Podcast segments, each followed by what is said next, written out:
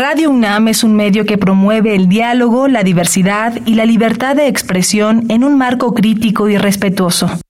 Los comentarios expresados a lo largo de su programación reflejan la opinión de quien los emite, mas no de la radiodifusora. ¿Qué podemos hacer hoy por el planeta? Ten cuidado con tu desecho de vidrio. Su reciclaje resulta muy caro pues para reciclar el vidrio transparente debe separarse del de colores, y eso aumenta su costo. El vidrio que no se recicla de esta forma termina convertido en fibra de vidrio como aislante. Procura separarlo por colores. Habitare. Hola, ¿qué tal? ¿Cómo están ecófilos y ecófilas? Bienvenidas a una nueva transmisión de Habitare, Agenda Ambiental Inaplazable. Yo soy Mariana Vega y hoy me encuentro, como cada programa suelo mencionar, muy emocionada de conocer un nuevo tema que en lo personal me interesa bastante y sobre todo de compartir este gran espacio con la doctora Clementina Equiwa. ¿Tú cómo estás hoy, Clementina? Muy bien, Mariana. Pues sí, como dices, ahora tenemos un tema, pues a mí me parece novedoso y viéndolo desde la perspectiva histórica, a lo mejor no es tan novedoso. Entonces, está padre esa polémica y bueno, para eso tenemos, para platicar sobre biotecnología doméstica, tenemos el gusto de tener con nosotros a Lorenzo Segovia, que es investigador del Instituto de Biotecnología de la UNAM. Él estudió una carrera que yo creo que se conoce poco, que se llama Investigación Biomédica Básica. Bienvenido, Lorenzo. Muchas gracias, buenas tardes, muchas gracias por invitarme. Estoy igual de emocionado que ustedes de poder platicar de las cosas que me importan y que hago. Pues muchas gracias. Ese es el arranque perfecto para este Habitare, que como bien decías, Clemen, trata de biotecnología doméstica, así que quédense con nosotros. Esto es Habitare, Agenda Ambiental Inaplazable. ¡Empezamos! El Instituto de Ecología de la UNAM y Radio UNAM presentan. Toma segundos destruir lo que ha crecido en años. Toma horas devastar lo que se ha formado en siglos. Tomar acciones para rescatar nuestro ambiente solo requiere un cambio de conciencia. Habitare. Agenda ambiental inaplazable. Ciencia, acciones y reacciones para rescatar nuestro planeta. Nuestra, casa. Qué gusto que continúen con nosotros en esta charla donde el tema es biotecnología doméstica. Y Clemen, bien decíamos al arrancar todo esto que nos emociona el tema, como cada habitare, por supuesto, pero me pongo a pensar justo en el tema de la técnica, ¿no? Que inicia hace millones, millones de años con los primeros seres que habitaron este planeta para intentar sobrevivir y cómo eso se transforma a través del tiempo a no solamente sobrevivir, sino vivir de diferentes maneras, conocer, desarrollar el llamado justo desarrollo y que en el tema de la biotecnología, de entrada me recuerda que más, cada vez más veo en películas o en todos lados esta mezcla entre máquinas y el tema de la vida que puede ser con distintos seres. Bueno, eh, voy a corregir al aire a Mariana, no lo tomen a mal, no son millones de años, son miles de años, porque afortunadamente el ser humano apenas tiene unos miles de años en el planeta y hemos hecho ya algunas barbaridades con esos pocos de miles de años. Pero es súper interesante porque quizá la biotecnología es tan cercana a nosotros que es parte de lo que hace al ser humano ser humano, ¿no? Entonces, cuéntanos un poquito, Lorenzo, ¿desde cuándo empezamos a hacer biotecnología? Mira, la biotecnología es la utilización de seres vivos, partes de los seres vivos como son las enzimas, para modificar algo. Y entonces no tienes que ir a ver una película con robots medio cyborg o algo así. Puedes ir al súper y ves un yogurt. Un yogurt es un producto biotecnológico. Ves un queso, es un producto biotecnológico. Entonces el hombre ha estado haciendo biotecnología que se tenga seguro desde hace 7000 años. Y en algunas cosas parece que son 10.000 años. Viene con la agricultura. Cuando se empiezan a tener esas enormes cantidades de productos, suceden transformaciones espontáneas. Por una parte, eh, por contaminación, pero por la otra ya provocadas, cuando empezaron a ver que sabía rico, que duraba más tiempo, que no te hacía daño, pues la gente empezó a hacer procesos biotecnológicos. Ahorita está súper de moda hacer pan de masa madre, ¿no? Eso es una fermentación y una fermentación es un proceso biotecnológico. Entonces, ese es un lado de la biotecnología que la gente no se da cuenta que utilizamos cotidianamente. Y cuando ocurre esta diferencia que bien dices, Clemen, entonces no es tanto tiempo como yo o más personas podríamos imaginar o dimensionar que se empiece a observar estos procesos, a intervenirlos y sobre todo a conocerlos, ¿no? Entonces, ¿qué tiene que pasar para que esta biotecnología que se hace casi accidentalmente se convierta en una disciplina y en desarrollar muchos estudios hasta el día de hoy? La biotecnología es bien difícil de encasillar porque cubre desde la química de alimentos, hasta cosas de química súper avanzadas de sintetizar una molécula importantísima para curar el cáncer, hasta hacer un papel de baño que se deshace muy fácilmente en el excusado, hasta un Kleenex que no se deshaga a la hora que estornudas, hasta lo que se te puede ocurrir, ¿no? Entonces ahorita hay un impulso biotecnológico muy fuerte a utilizar todas estas herramientas de la naturaleza para sustituir ciertos procesos químicos que son muy contaminantes y muy caros de energía. Entonces esta química verde viene directamente de ahí. Está calientísimo el área de la descontaminación, ¿no? Hay muchos terrenos que, lo que mencionaba Clemen al principio, que hemos hecho barbaridad y media en la tierra y hay que limpiar.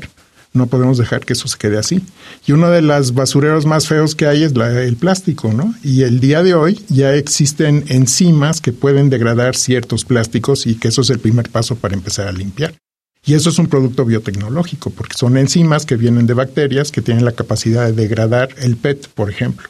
Y la tirada es no solo que lo degraden, sino que además podamos utilizar los productos de degradación para hacer nuevas cosas de PET, porque sí es muy útil el PET. Sí. Indudablemente. y bueno, a mí me gustaría que nos dijeras un poquito cómo va este proceso, porque bueno, yo soy bióloga y veo siempre la parte de que, bueno, está la naturaleza y la observas y ves que hay, pero lo que tú estás diciendo es como más complicado, ¿no? Ver cómo funcionan esos organismos para extraer de ahí a lo mejor una enzima que luego eh, apliques en un proceso industrial, por ejemplo. Un problema es que no es fácil diseñar. Y eh, al día de hoy es más fácil pensar en diseñar una enzima que haga una cosa particular pero no es lo mismo pensar que hacerla, ¿no? Entonces aquí el problema es que no funcionan muchos de los diseños y entonces no se tiene una solución a un problema. Y algunos de ellos aparecen este, por accidente. Entonces también hay ahí un avance que es a trompicones, ¿no? En ese sentido. Hay tantas, hay enfoques de, por ejemplo, si tienes un terreno contaminado con petróleo, ves qué bacterias siguen sobreviviendo ahí. Y una de dos, o son tolerantes a ese petróleo o se lo están comiendo. Y entonces han encontrado y este, bacterias que tienen esas características, las empiezan a caracterizar y se dan cuenta que sí están degradando el petróleo, súper despacito, pero sí lo están degradando. Entonces ellas eventualmente van a descontaminar. En los jales de las minas, que también están llenos de unas moléculas súper tóxicas, también hay bacterias que los están transformando a formas mucho menos tóxicas. Pero a veces pasa que una molécula que no es tóxica, las bacterias la hacen más tóxica, ¿no? Entonces ahí hay que ir estudiando qué es lo que está pasando. Y una de las cosas es que no conocemos el mundo, no conocemos la biodiversidad, ni siquiera todavía encuentran mamíferos nuevos. Y en el mundo de las bacterias se calcula que solamente el 3% de las que existen las podemos hacer crecer. Entonces, ese 97% hay gente que la llama la sustancia oscura, ¿no? Que, los físicos les choca que digan eso porque no es sustancia oscura, pero son desconocidas, ¿no? Entonces ahí hay un mundo de bacterias que hacen cosas rarísimas y algunas pueden ser buenas para manipularlas biotecnológicamente. Claro, y ahorita con esto que narras me pongo a pensar, si no es tanto en cuestión de tiempo los avances o los descubrimientos que se puedan hacer para entender el entorno lo suficiente, me parece que pronto este uso que se le dé a la tecnología solamente se basa en quizá hacer menor daño en temas de cambio climático, por ejemplo, de destrucción ambiental, como lo que comentas de un papel que, por ejemplo, no contamine tanto el agua, a la vez en otro tipo de usos. Me puedo pensar que son millones, ¿no? Pero entonces ahorita la prioridad sería justo el desarrollar esta biotecnología para que el daño no sea más catastrófico de lo que puede llegar a ser o por el tema de innovar. No, por, eh, todo. Ahora sí, por todas las razones. Sí Son las que impulsan, sí a todo, sí. De una de las cosas que hablas ahorita es la generación de energía. Entonces, una de las maneras de generar energía más padres que tiene la naturaleza es la fotosíntesis. Entonces, hay bacterias fotosintéticas que fijan carbono, que se permite que tú limpies, bueno, la idea es que permitan que tú limpies la atmósfera y que disminuya la concentración de dióxido de carbono y haga una atmósfera menos conducente al calentamiento global. La otra es que produzcan moléculas que tú puedas este, quemar para producir energía. Entonces, uno de los biotecnólogos, a mi parecer, más grandes que ha habido es un señor que se llama Craig Venter, que él decidió eh, secuenciar al humano, secuenciar al perro, y era un secuenciador de DNAs. Pero él decidió de repente secuenciar a la biosfera. Y entonces empezó a montar sistemas para ver la secuencia de todas esas bacterias que no conocemos, para hacer un catálogo de genes, para hacer bacterias sintéticas. Y la idea de él, o lo que planteaba en un momento, era hacer una bacteria fotosintética que produjera hidrógeno, porque el hidrógeno como combustible, su producto de degradación es agua, H2O. Entonces sería un combustible buenísimo. La gente que sabe más de eso dice que no es tan necesario tener un proceso biotecnológico para hacerlo porque es barato y no es tan contaminante hacer hidrógeno. Y que hay un problema, ¿no? Si ahí si tienes un accidente explota el coche, ¿no? Entonces ahí mejor. Todavía hay cosas que no, no están al 100. Y, pero mucho también está en empezar a utilizar el sol como una fuente de energía para modificar moléculas. Claro. Y entonces a lo mejor puedes tener paneles fotosintéticos, entre paréntesis, que a mí me parece fascinante. Y, y eh, bueno, llegó una persona a dar una charla sobre biología sintética, que no sé si sea parte de, de este mismo, porque como bien dices, la biotecnología es una nube muy muy difusa, que también se está aplicando para con ideas a o recuperar especies o para procesos de conservación ¿Tienes alguna idea de qué se está haciendo en ese sentido? Son súper sensacionalistas porque quieren volver a ser mamuts. Sí. Quieren volver a ser el tilacino, que es el lobo de... Uh, es un marsupial lobo que desapareció hace 100 años. Entonces, hacer un mamut, pues no, es para meterlo en un zoológico. Eso yo no creo que sea una idea éticamente correcto. Como el parque de dinosaurios. ¿Para qué? Exactamente, ¿no? Pero sí hay gente que está tratando de, de sintetizar genes ancestrales. Porque la idea es que tú tienes un gen que ya se especializó al día de hoy en nosotros para hacer una función.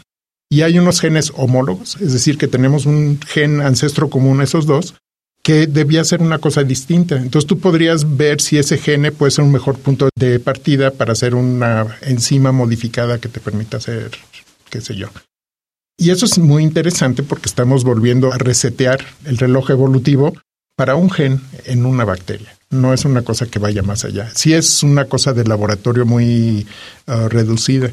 Porque aunque sabemos muchísimo de cómo evolucionan los organismos, no sabemos nada en realidad, ¿no? Porque vemos el proceso post facto. Vemos lo que sí evolucionó y lo que sí tenía una adaptación al mundo como es. Y esto nos permite hacer experimentos de ver eh, qué tal sí, ¿no? Opciones, qué, qué, hubiera pasado si en vez de que se fuera por este camino, se fuera por otro camino. Qué increíble. Y eso está súper interesante, pero es como, es pura ciencia básica, es tratar de entender cómo funcionan las cosas. Pero la biotecnología viene de la ciencia básica. Claro. Y hace un momento, cuando empiezas a hablar de cómo estos procesos se pueden malentender hacia se está haciendo ciencia, incluso puedo verlos encabezados, están jugando a ser Dios, ¿no? Creo que es algo que está bien presente en la sociedad. Para evitar que este tipo de desarrollo, que también es en pro de mejorar eh, la calidad de vida de las personas en la Tierra, para que lleguen de esa manera adecuada y no se convierta en un discurso tergiversado de más. ¿A tu opinión, cómo es que se podría comunicar estos avances al grueso de la sociedad o simplemente a las personas interesadas en los temas que esto puede impactar? El gran problema es la comunicación. Tanto del lado del investigador que está encerrado en su laboratorio y metido en su mundo, que no tiene la capacidad de transferir esa información a la sociedad, y la otra de Ahora creo que menos, pero en un momento la, la, sociedad no tenía mucho interés en lo que estaba pasando en un laboratorio de investigación. Y ahora ya existe una profesionalización de ese tipo de funciones, que la prueba son ustedes, que ya están dedicadas a transferir esa información y que la gente vaya oyendo y que te saque una opinión al respecto, ¿no? Claro. Entonces yo puedo estar muy seguro de que lo que estoy haciendo está bien y si ya lo saco a la sociedad y me dicen es una barbaridad, por favor, para en ese momento pero solamente si tengo la capacidad de explicar qué es lo que estoy haciendo y por qué lo estoy tratando de hacer. Y entonces ya estarías hablando del pinky cerebro, ¿no? De, de, estas ideas de quién sabe, ¿no? Es para conquistar el mundo, pero yo creo que muy pocos científicos tienen esas eh, ideas en mente, ¿no? Como para... Pues no he conocido ninguno todavía. Qué bueno. Sí. Algún pinky cerebro.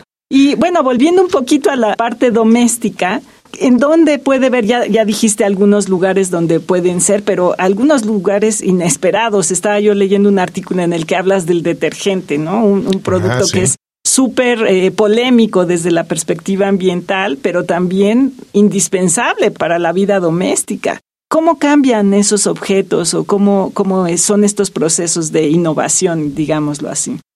Un detergente, imagínate, sí tiene que pasar mil pruebas de que no sea tóxico, no sea, no te cause ronchas, no te, no sea un desastre, ¿no? Entonces muchos de ellos tienen pruebas súper extensas y la idea es que irlos sustituyendo cada vez por componentes menos agresivos. Entonces tú podrías ponerle sosa cáustica, pero pues eso te deja la piel muy mal, ¿no? Entonces hay que pensar en métodos mucho menos agresivos. Y se ha visto que hay muchas enzimas que aguantan, por ejemplo, la temperatura del lavado que lo que hace es que te empiezan a degradar los lípidos. Entonces tu mancha de mantequilla que tu mamá te dijo algo horrible cuando llegaste con la camisa se puede quitar fácilmente sin hervir tu ropa y cosas del estilo. Entonces eso tiene ventajas tanto para la conservación de los tejidos de la ropa y su duración, te dura mucho más la ropa, y la otra para el medio ambiente, porque necesitas mucho menos energía para llevar a cabo un proceso de, limpieza, ¿no? De que higiénico y no contaminante. Y una cosa que tienen las enzimas es que otra enzima se la va a comer.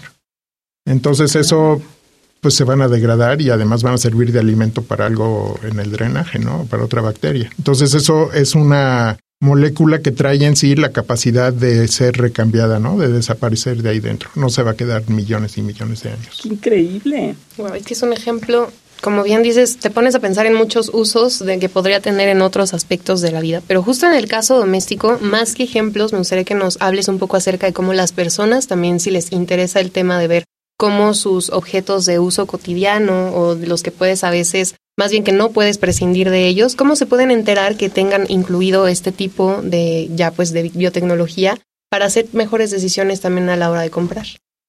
Fíjate que no sé bien cómo contestarte eso porque no creo que haya una respuesta puntual que se pueda utilizar, ¿no?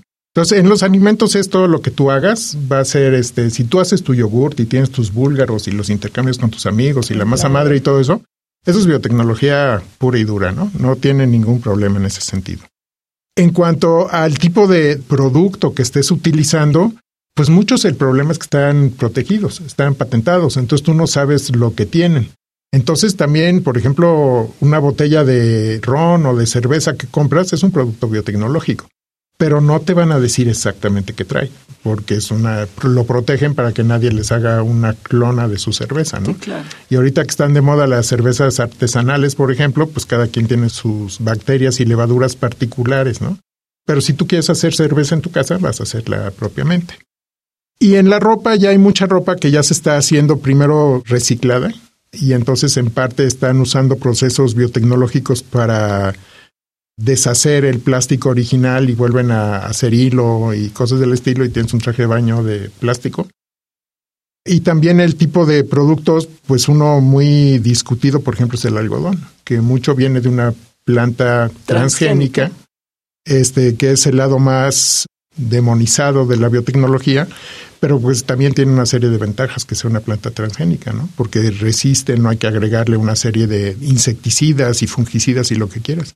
Ayer oía un investigador chileno en nuestro instituto que está trabajando con uva y quieren hacer uvas resistentes. Y entonces lo que ellos están haciendo es hacer cruzas entre especies de uvas. Y si tú haces vino, pues el vino tiene que ser de una cepa particular, ¿no? El Sauvignon Blanc y el Malbec y no sé qué.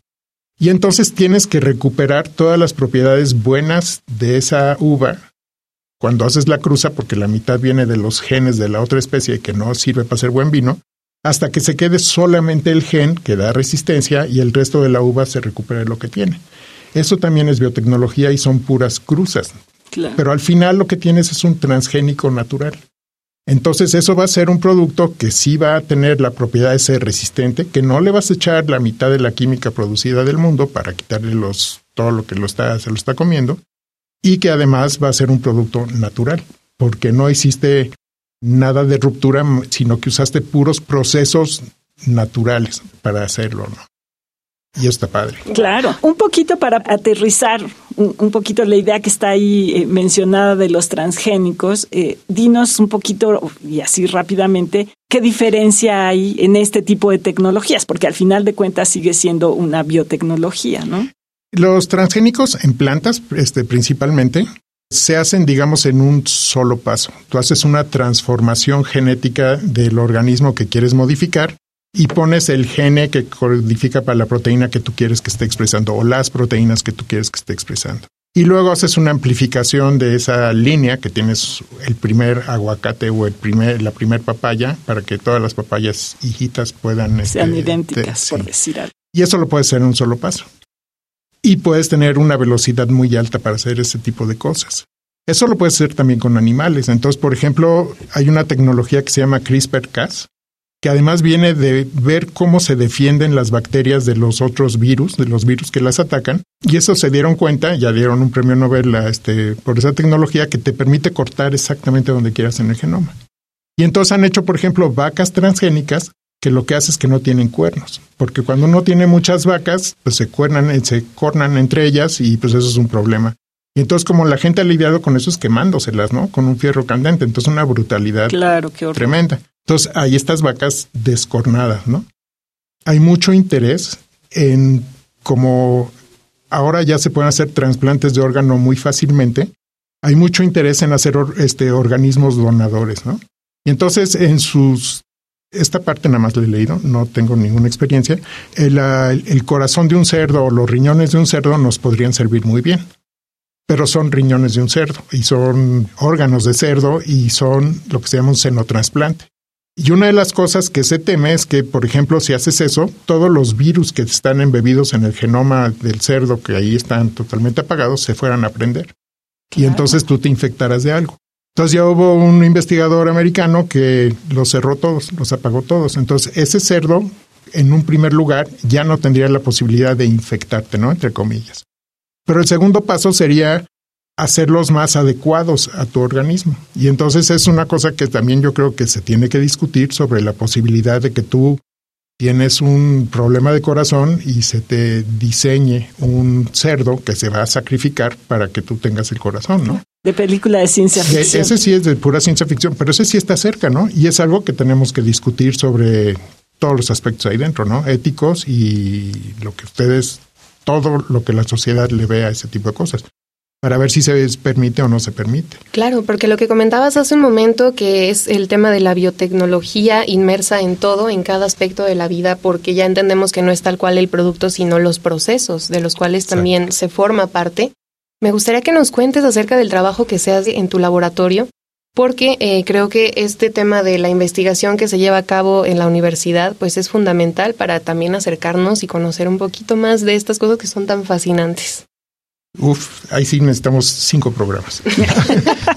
este, ahorita tengo la suerte de tener dos colaboradores fantásticos, que son el doctor Alejandro Fernández de la Facultad de Medicina y el doctor Miguel Costas de la Facultad de Química. Y los dos son grandes bioquímicos, son unos bioquímicos maravillosos. Y con ellos tenemos la idea de hacer una enzima nueva, que no existe.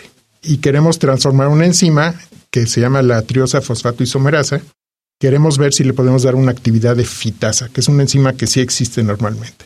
Pero ese es un primer paso para tratar de empezar a diseñar nosotros también enzimas con las actividades que nos parezca que son importantes. La fitasa es importante para descontaminar, por ejemplo, ustedes han visto esas fotos de lagos en Michoacán, que donde están todos los peces boca, este, panza arriba. Claro, las zonas muertas que les dicen en algunos lugares. Exactamente, sí. Eso viene de la de que se tiene que alimentar a los animales de corral y se les dan este todo tipo de, de forrajes, los cuales contienen una molécula que se llama el ácido fítico, que es un anillo que tiene seis fósforos alrededor. Y parte del problema que hay es que los, todos estos organismos, sean gallinas, cerdos, vacas, lo que sean, necesitan fósforo para crecer bien. Entonces se le agrega la comida fósforo porque el ácido fítico, todos estos organismos, todos los animales no lo pueden utilizar. Y en las excretas sale el ácido fítico y los hongos sí la pueden empezar a utilizar y lo pueden empezar a liberar. Y entonces se empieza a liberar fósforo que va por el drenaje, acaba en los cuerpos de agua y ese fósforo es utilizado por algas. Y esas algas crecen tan rápido que se acaban el oxígeno y asfixian a los peces. Entonces, ese problema ya se dieron cuenta hace mucho tiempo y es una cosa donde la gente empezó a decir, bueno, ¿qué puedo hacer? Puedo liberar en el forraje el ácido fítico, pero como se hace un pellet de, de comida para animales, se calienta una especie de sopa y queda una como pastillita. Y esta pastillita, entonces que se calentó, pues ustedes cuando hacen un huevo revuelto en la mañana, calientan las proteínas y se desnaturalizan. Entonces la fitasa se desnaturalizaba. Entonces hubo un esfuerzo muy grande para hacer una fitasa termoresistente que sí se logró. Y que ya es un producto súper importante porque hace mucho más eficiente eh, la comida para animales. Y esa fitasa también se metió en un cerdo, entonces en un cerdito que de la saliva estaba produciendo fitasa y ese podía degradar entonces el ácido fítico que venía en la comida. Ese tipo de cosas son lo que no queremos hacer un cerdito transgénico, pero queremos empezar a hacer enzimas que sirvan para lo que nosotros consideremos que es importante, que no existan naturalmente. ¿Por qué? Porque podemos resolver problemas teniendo esa capacidad.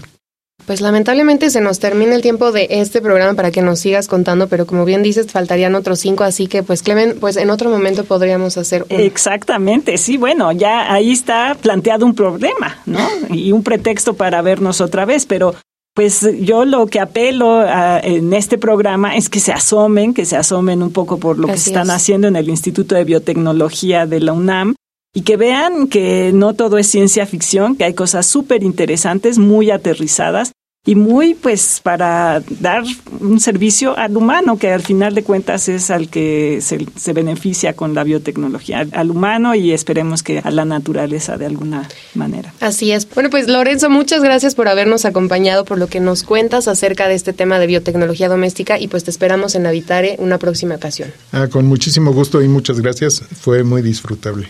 Muchas gracias. Muchísimas gracias. Bueno, pues si se quedan con ganas justo de asomarse a este trabajo, ¿por medio de dónde pueden compartir la información con nosotros? Claro que sí, estamos en Facebook en Instituto de Ecología UNAM, en Twitter arroba y Ecología UNAM y en Instagram Instituto-Ecología UNAM. Y como siempre queremos agradecerle al Instituto de Ecología de la UNAM y a Radio UNAM la información es de Italia Tamés, operación técnica de Paco Chamorro. Producción de Lisbeth Mancilla y Paco Ángeles y en las voces les acompañamos la doctora Clementina Equiwa y Mariana Vega. Les escuchamos en la próxima emisión de Habitare Agenda Ambiental Inaplazable. Hasta la próxima. ¿Qué estás haciendo hoy por el planeta?